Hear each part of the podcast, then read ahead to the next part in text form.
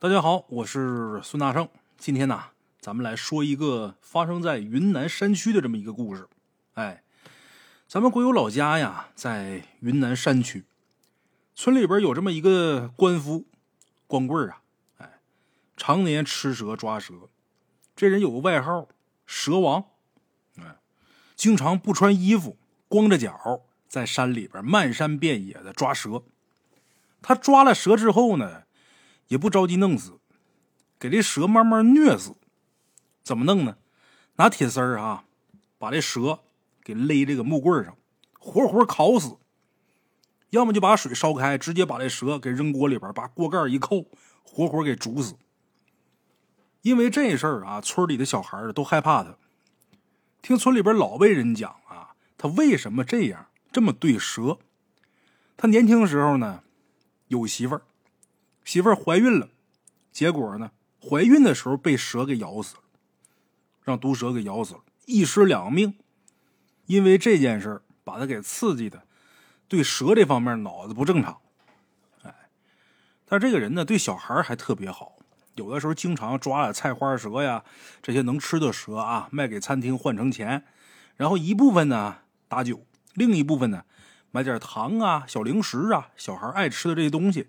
回来给村里边这些他喜欢的小孩吃，哎，咱们鬼友对他的印象呢，是有一回他回家，他们村呢有这么一户人家养了一只特别凶的大公鸡。那个时候咱们鬼友啊岁数小，个子也矮，然后也瘦，走到那户人家门口的时候啊，那大公鸡呀，可能是吃了蜈蚣了啊。在咱们鬼友他们那边传说呀，公鸡吃了蜈蚣啊之后就刀人，哎。那天他走到养鸡的那家人家门口，这大公鸡啊，咯咯咯冲着他就来了，上来呀就一顿牵一顿刀，把鬼友的裤子都给刀烂了，把他给疼的哇哇叫啊！就这时候，这蛇王跑出来，一把抓住那大公鸡，给扔得老远，然后啊俯下身就安慰他说：“有没有事啊？”哎，那时候咱们鬼友啊吓坏了，吓得一边哭一边哇哇往家跑。后来他们家人还以为是这蛇王欺负他呢。险些误会人家，但是咱们鬼友真正意识到蛇王这人是个奇人，那可是另外一件事。大概在他上小学六年级的时候吧，他们村子有这么一个同学上山去捡蘑菇，然后迷路了。云南那边啊，山上这些蘑菇特别多，哎，他们喜欢捡菌子。上山去捡蘑菇，可能是迷路了，也不怎么着的，反正是这人呐没回家。村里人都说这孩子是不是上山之后鬼打墙给迷住了呀？于是呢，村长就发动男女老少一起去找。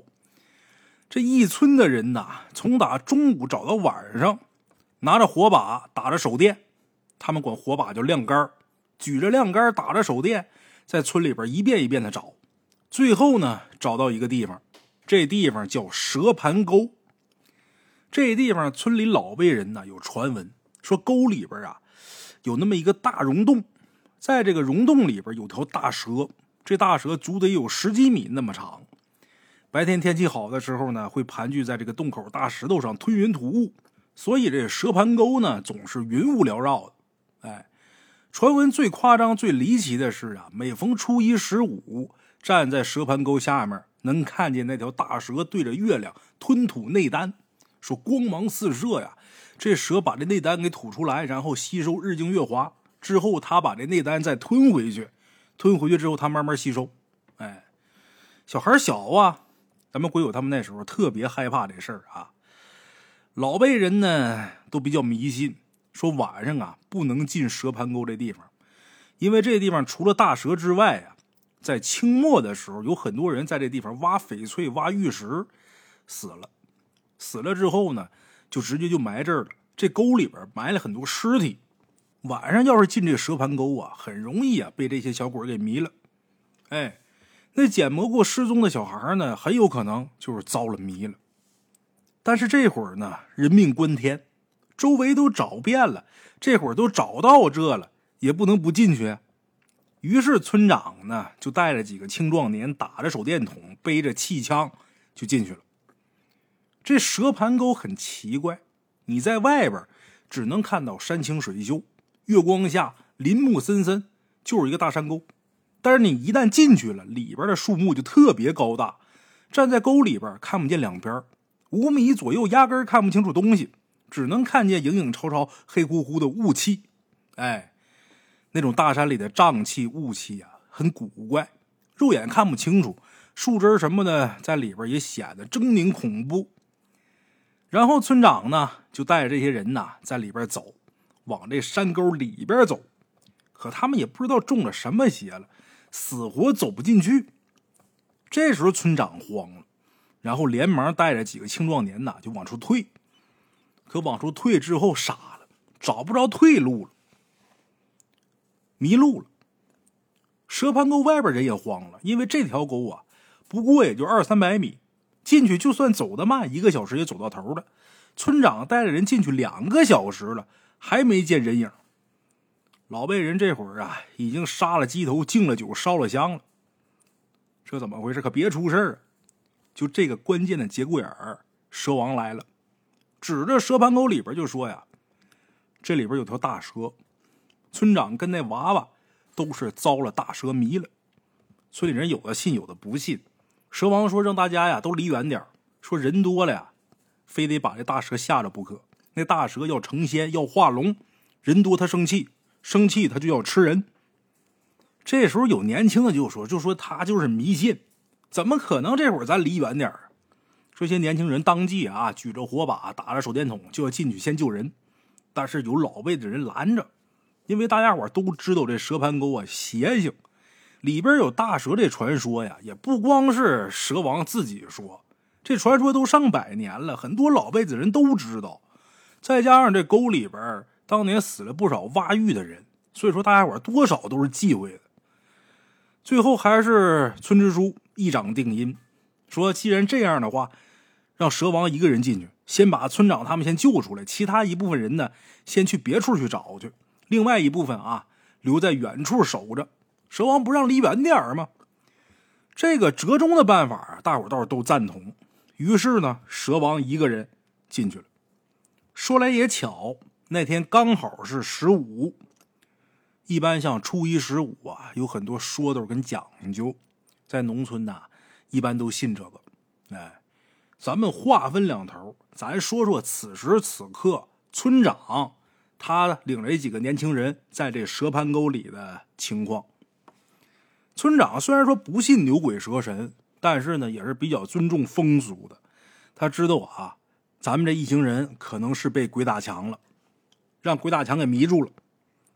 他安排几个年轻人呐，原地休息，别乱跑，举起火把，然后用这个手电筒往外探照，打信号嘛。按道理来说，这种小山沟里边用手电筒往外照，隔老远就能看见。但是这个事儿它是发生在大山深处，在大山深处，很多东西、很多事情就不能按照常理来看。村里人跟蛇王都回忆说，压根儿看不见蛇盘沟里边有动静，就看里边黑乎乎一片，瘴气特别浓。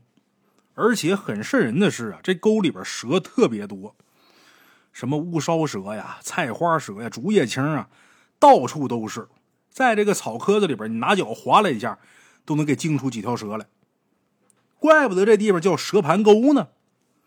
村长他们在沟里边等了一阵又是大喊大叫，这声音在沟里边回荡，沟外边压根一点听不见。就在这些人等的有点崩溃的时候，蛇王出现了。村长说：“这蛇王光着身子，光着脚，手里边拎着一根大棒子，也没打灯，跟个鬼一样就窜出来了，脸色铁青，也不说话，指着外边。”让他们走，村长就问呢：“你干什么呢？”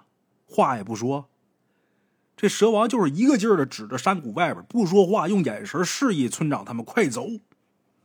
村长他们知道蛇王这人脑子有点不好使，就跟着他往出走。奇怪的是，这蛇王也不打手电筒，也没拿火把，但是这道看得清清楚楚，领着村长他们在沟里边走了十几分钟吧，就走出去了。村长他们一出来，所有人都围上来了。村长就说碰见鬼打墙了，狗日的里边这瘴气呀浓得很，压根看不见路。然后他们又喊，又用手电筒打信号了，说你们怎么看不见吗？外边的人说什么也没看见，也没听见。村长这时候说奇了怪了，龟儿子真是个邪性啊！正说话间，蛇王这时候张嘴了，指着村长他们说：“幸好你们没开枪，这里边那大蛇要吃人，那孩子这会儿就在蛇洞里边，我去救人家。”说这话，这蛇王就要进去，村长带人就把他给拦住了，问他说：“你怎么知道这孩子在沟里边，在蛇洞里边？”蛇王这会儿闭着嘴不说话，拿手比划，那意思啊，你们可千万别进来。然后他一个人也不打手电筒，光着脚，就那么就走进蛇盘沟了。这一进去啊，一整宿，村里人有了之前的教训，不敢轻易进去。别人不敢轻易进去，丢孩子这家这孩子他父亲忍不住了，要往里去。走了没多长时间，就又被迷住了，没办法，退出来等天亮。哎，好歹是出来了。等到天亮，村里人终于能进沟了，也奇了怪了。到了白天，这地方的瘴气也全散了，山清水秀。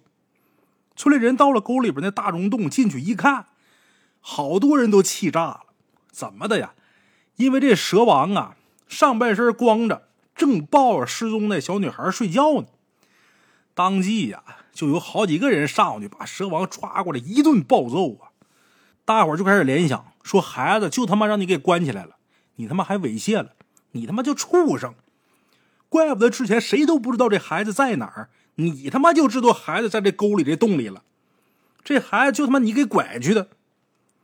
这事儿一旦被煽动起来，老百姓群情激愤，好嘛，蛇王想解释都来不及呀，被大伙一顿好揍啊！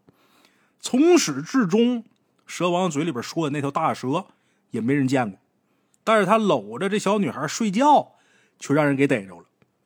大伙群情激愤，把他抓起来一顿好揍，然后要送乡里边去蹲监坐狱去。好多人骂他，这就是个畜生啊！还有人说蛇盘沟那地方压根没大蛇，瘴气呀、鬼打墙啊什么的，都是他妈这蛇王他他妈搞的鬼。那时候蛇王是有理说不清啊，身上一百张嘴说不明白。被打了一顿，给捆起来，暂时先关到了一个大队部。蛇王这会儿有口难辩。可就在中午，村里人准备把他送到乡里的时候，这时候天上突然间开始下雨，狂风暴雨，然后电闪雷鸣。蛇王被打的呀，满嘴血，含糊不清说：“大蛇要升天了，大蛇要升天了。”大伙都觉得他是胡说八道，但是出去一看。真看见蛇盘沟那地方有条大蛇盘在一棵老柏树上，身子在狂风中摇晃，感觉真的好像飞升上天一样。大家伙都惊呆了，你传我，我传你呀，一个叫一个来看。村里边几百口子啊，几乎都看见这一幕了。狂风暴雨，雷电交加，轰隆一声巨响，在众目睽睽之下，那大蛇。被一道雷电劈中，当场给劈死了，都给劈冒烟了，大伙眼睛都看直了。更邪性的是什么呢？这大蛇被劈死之后，紧接着这狂风暴雨就停了。也就是这时候，丢孩子那家父母带着小孩来大队部，说带孩子回家检查了，说孩子没什么问题，身体各方面都没问题，而且孩子还说了，蛇王没对他做什么，一直保护他呢。那蛇盘沟里边好多蛇，都让这蛇王给赶跑了。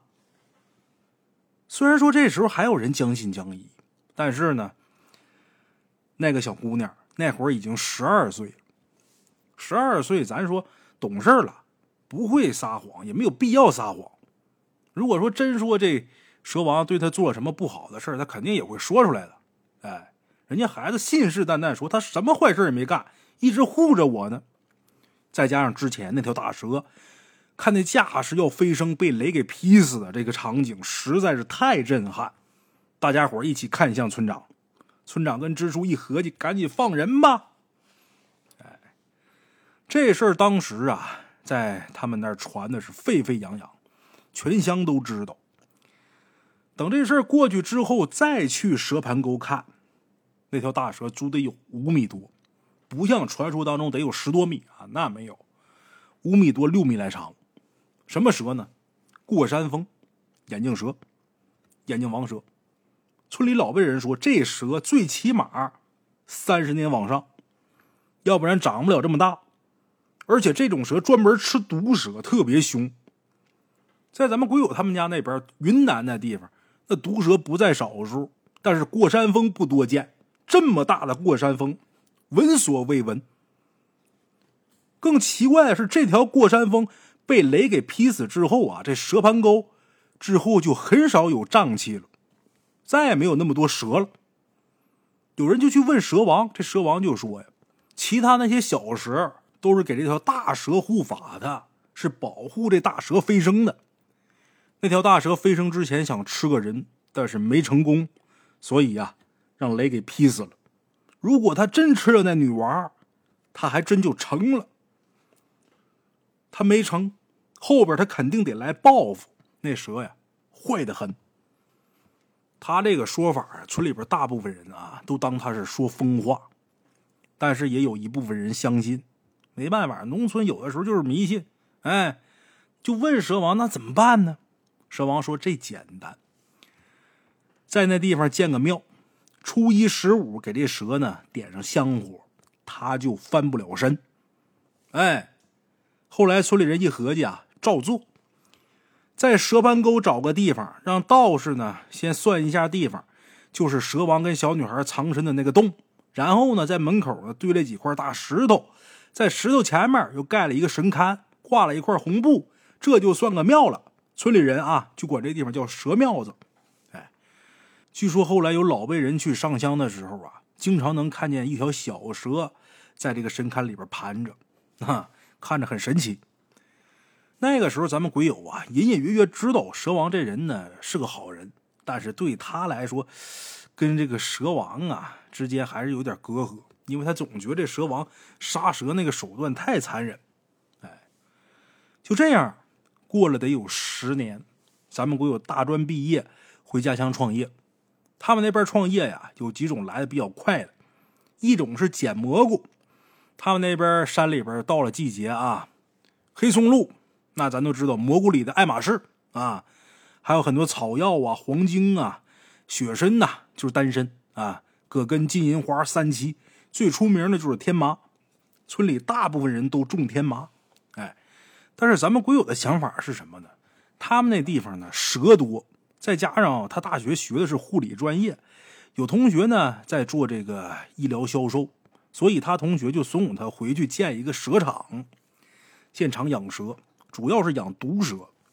其实这毒蛇呀，它浑身都是宝，你像蛇毒啊、蛇胆、蛇皮、蛇肉、蛇油，这都是可以入药的。这蛇油可以做这蛇油膏。哎，咱们鬼友他们家那边一直也有专业的人来收这些东西，因为他们村比较偏。没赶上好时候，反倒是蛇不多的隔壁镇先把这个产业给做起来了。有几家养蛇的厂子搞的是风生水起的。于是咱们鬼友跟家里人一合计，就带了几十万块钱，在离村子啊多少有点距离的这个蛇庙子旁边租了一座山，专门用来养蛇，附带了养点鸡。哎，等办了证之后，这厂子很快就修好了。找工人的时候。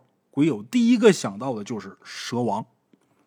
这个时候，他再看蛇王这人啊，是真有点本事。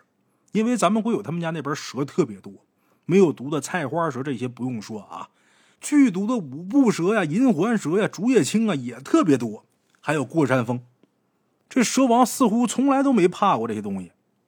于是呢，咱们鬼友拎了两瓶酒，在村头呢买了二斤卤猪头肉，又弄了点小豆腐。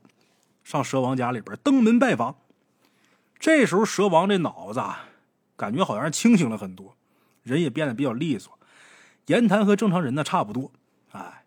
这蛇王呢本姓杨。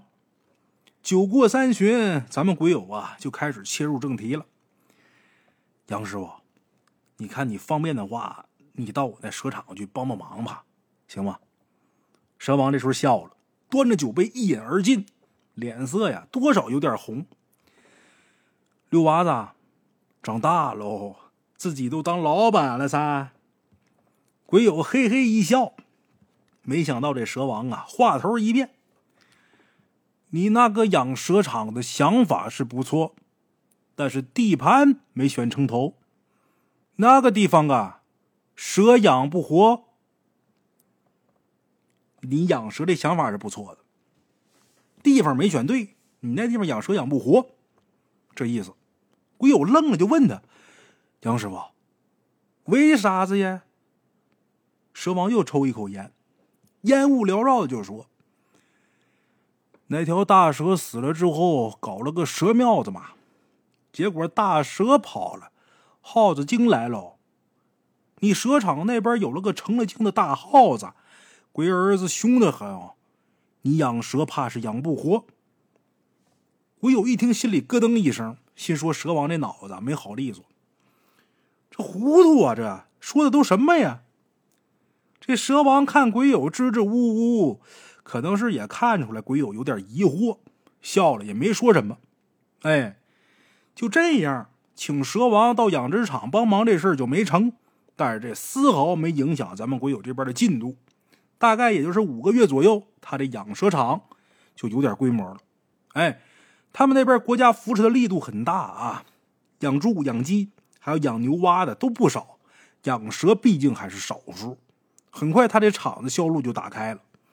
蛇场这蛇长得特别好，好多人都说啊，因为他这蛇场是建在蛇庙子，长虫保佑啊。当然哈，咱们国友就拿这话当个笑话呗。结果到了第六个月。刚到的第一批小蛇孵化的时候，这蛇场出了怪事儿。厂子里边这蛇总是莫名其妙的失踪，要么就是被什么东西给吃了，而且很多蛇都是被开膛破肚，死状特别惨，看起来压根就不是正常死法。他们蛇场装了监控了啊，去一查监控，发现啊，有些蛇呢是被天上的老鹰啊、猫头鹰这类东西给吃的，但是吃蛇最多的。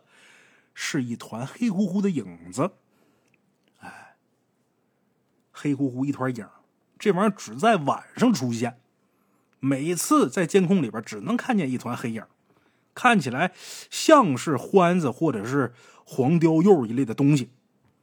哎，蛇场的工人那都是本地农民，云南这地方号称动物王国，各种野生动物司空见惯，但是这玩意儿谁也没见过。拿夹子一类的东西呢，还抓不着。这玩意儿不但吃他们家的蛇，还吃其他养殖场的鸡。有一家养鸡场一晚上被咬死了几十只鸡。很快他们那地方就开始流传，有一只野生动物，狗日的凶得很，专门咬养殖场的东西。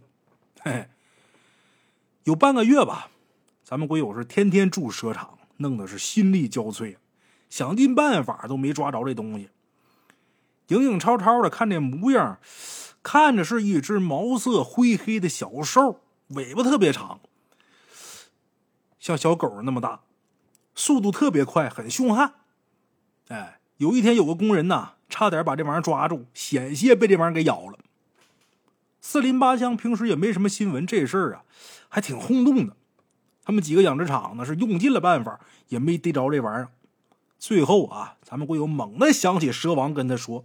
当年那条大蛇死了之后，他们这边有一只成了精的大耗子。难不成那团黑影是大耗子吗？啊，如果那东西是耗子，那也太巨大了吧！小土狗那么大。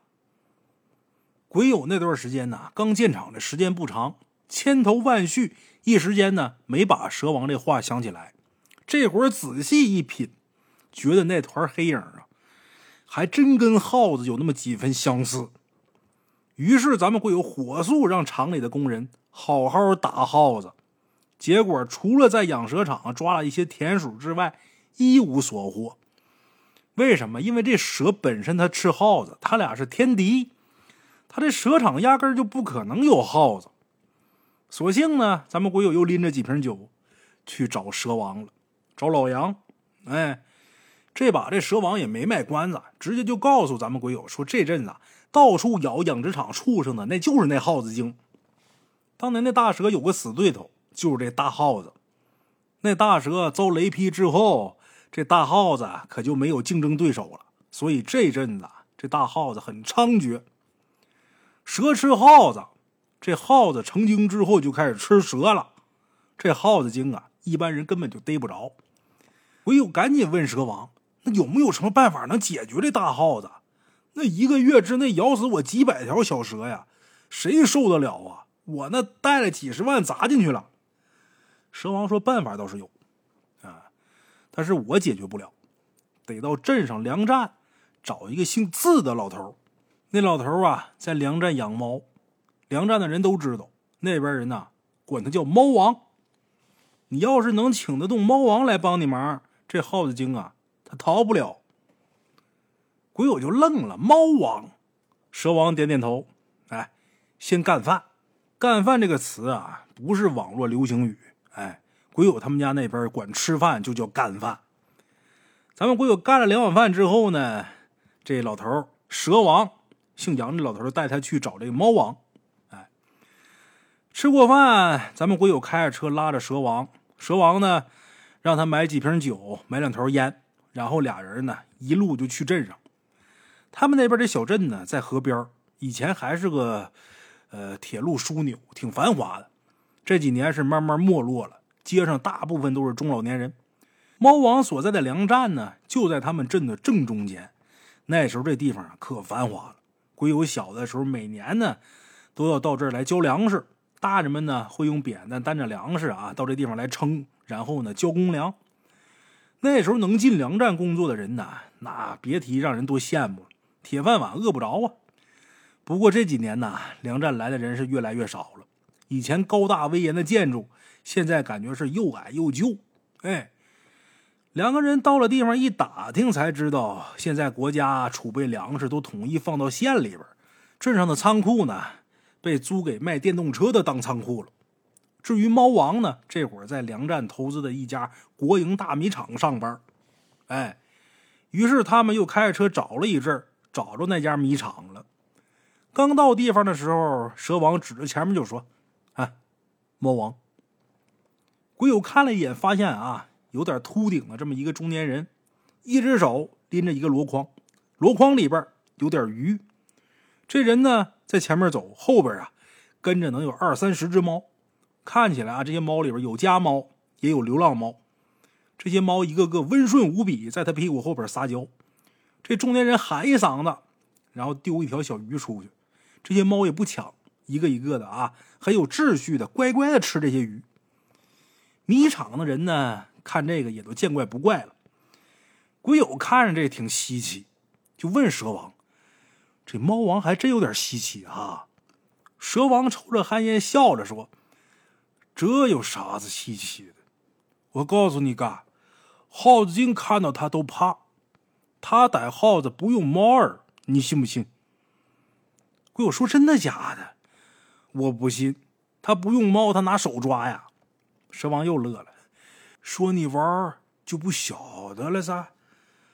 这个猫王啊，逮耗子，他只要把猫放出去，那些耗子就会自己跑到他跟前，爬到露出肚皮让他逮。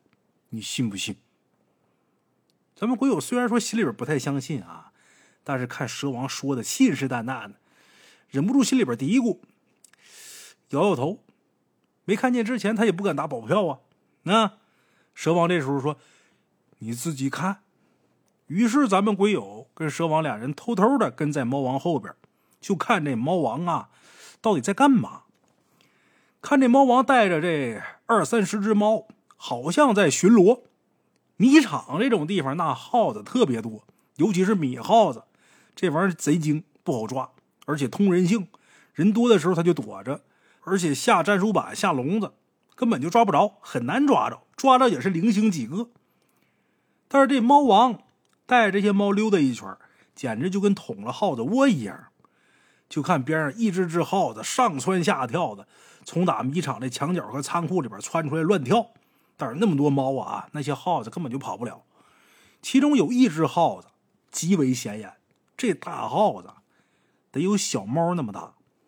毛发黑亮，这耗子往左边跑了几步，让几只猫给拦住了；往右边跑了几步，又被几只猫给拦住了。在咱们鬼友目瞪口呆的时候，这只大耗子居然嗖的一下跳起来了，朝着围墙上面窜。这大耗子肯定也没逃过猫王的眼睛啊！这猫王学了几声猫叫，然后呢，指了指那大耗子。神奇一幕出现了，那二三十只猫里边分出来得有七八只大猫。看这几只大猫啊，好像是捕猎队一样啊，分工协作，有围的，有堵的，有驱赶的，特别快。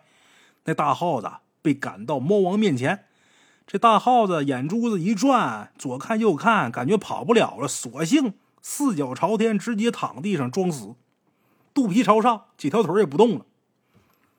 有个大猫拿爪子一挠一扒拉，这耗子也不动。蛇王这会儿抽着烟说：“看到了吧，这只大耗子就是这群耗子的王。好戏还在后边，快看！”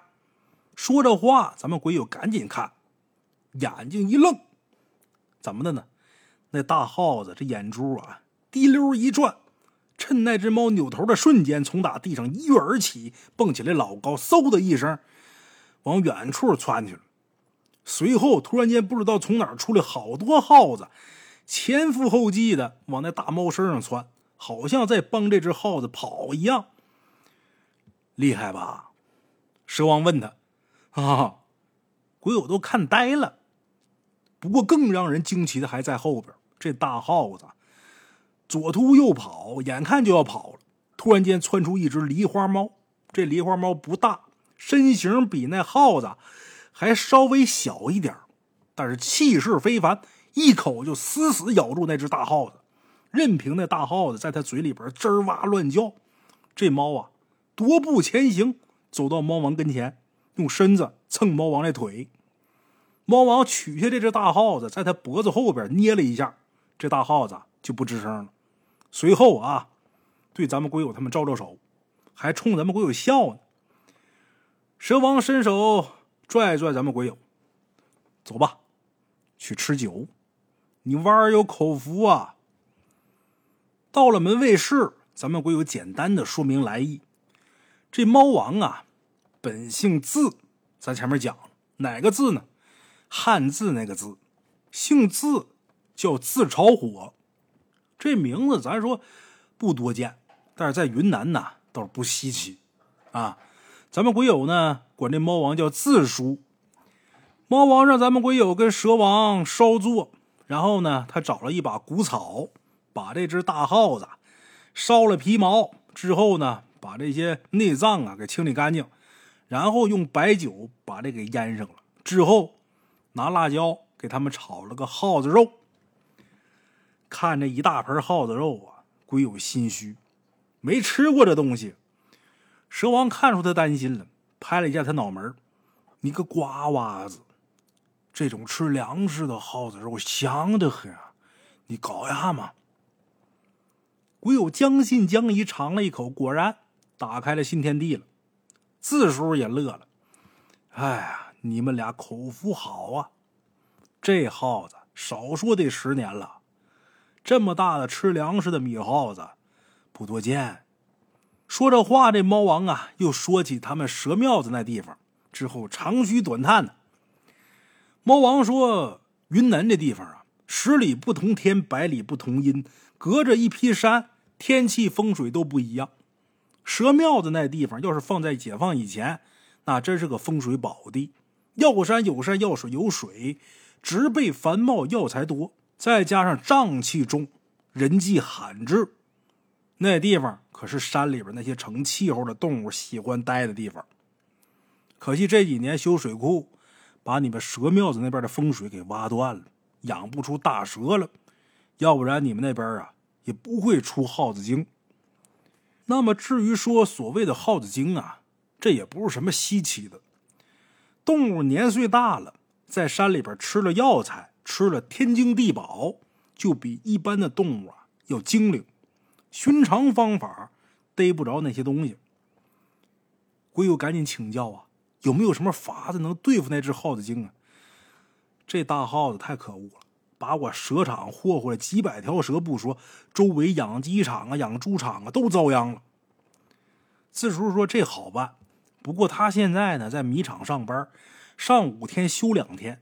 等他休息的时候，专门抽空来咱们鬼友他这蛇场，用这两天时间对付这耗子精。但是他这段时间要上班，得等等到周末了。哎，咱们鬼友去那天是周一，鬼友一听这等到周末，脸色都不好了。这段时间正是他那个厂子孵化小蛇的关键时期，被那耗子精霍霍了好多小蛇，损失太大了。再等到周末，那受不了啊！字叔显然也想到这儿了，拍拍咱们鬼友肩膀，指着蛇王说。你娃是身在宝山不知宝，老杨本事也不差呀。以前我跟他在贵州汪家教学过武，我们俩还是师兄弟。我会的，他也会。鬼友这时候诧异的看着蛇王，蛇王一脸唏嘘，好像想起什么了，不过也没愿意多提，挥挥手就说：“嗨，我对付耗子的本事，相比你那差远喽，差远喽。”四叔呢？一看他不愿意说，就又教咱们鬼友一招，让咱们鬼友啊，说你回去啊，找你们村的杀猪匠，把杀猪匠用的那杠子还有杀猪刀借过去。哎，我不知道谁见过杀猪，哎，杀猪一般都是一群人把这猪啊，要么给按到一张桌子上，桌子很矮，要么把这猪呢捆到一个条凳上，要么呢放到锅台上。反正说，不管说你把这猪给放哪儿，这猪它肯定是蹦的。虽然说这四条腿都捆着的呢，但是它上下乱蹦也扛不了。这时候就得人摁着。你人摁，咱说你得多少人能摁住它呀？那大猪三四百斤，那一撅得起来，人手摁不住，怎么办呢？拿大棍子压，别住之后，两头高人摁着压着。这时候杀猪的就一刀，哎。捅到这猪的心脏那位置，刀一抽出来，这血往出一放，这猪就不动了，慢慢就不动了。一般血放一半，这猪就不咋动。哎，所以说杀猪不光有这杀猪刀，还有那大杠子，有个地方管这叫停杖。哎，猫王字叔告诉咱们鬼友，给他出主意，你把杀猪匠那杀猪刀，还有那停杖、那大杠子，你借过去。把这杀猪刀拿红布包了，埋在你们家厅堂里边。那亭杖啊，每天晚上你巡夜的时候，你拿它敲几下，保证那耗子精他不敢去。鬼友就问：“那我养几只猫不行吗？”字叔摇摇头：“寻常的猫根本就不是那耗子精的对手。那耗子精啊，估计是吃了有年份的草药了，特别精，跟人一样。你骗不了它，你也吓不到它。”他不怕这种猫，他就怕山上的野猫，哎，怕那种钱猫。什么叫钱猫呢？云南的豹猫，哎，一提这豹猫，列位可能想到那个孟加拉豹猫哈，不是那个，还不一样，他们俩，但是长得挺相似。这种豹猫一般能长到十多斤、十四五斤那种大豹猫。这种猫虽然不好找，不过猫王这边啊还有其他的办法，哎。说这话呢，四叔啊又拿白酒喂他那几只大猫。他养了好几只大猫，这几只大猫看起来特别慵懒，但是瞅着特别凶悍。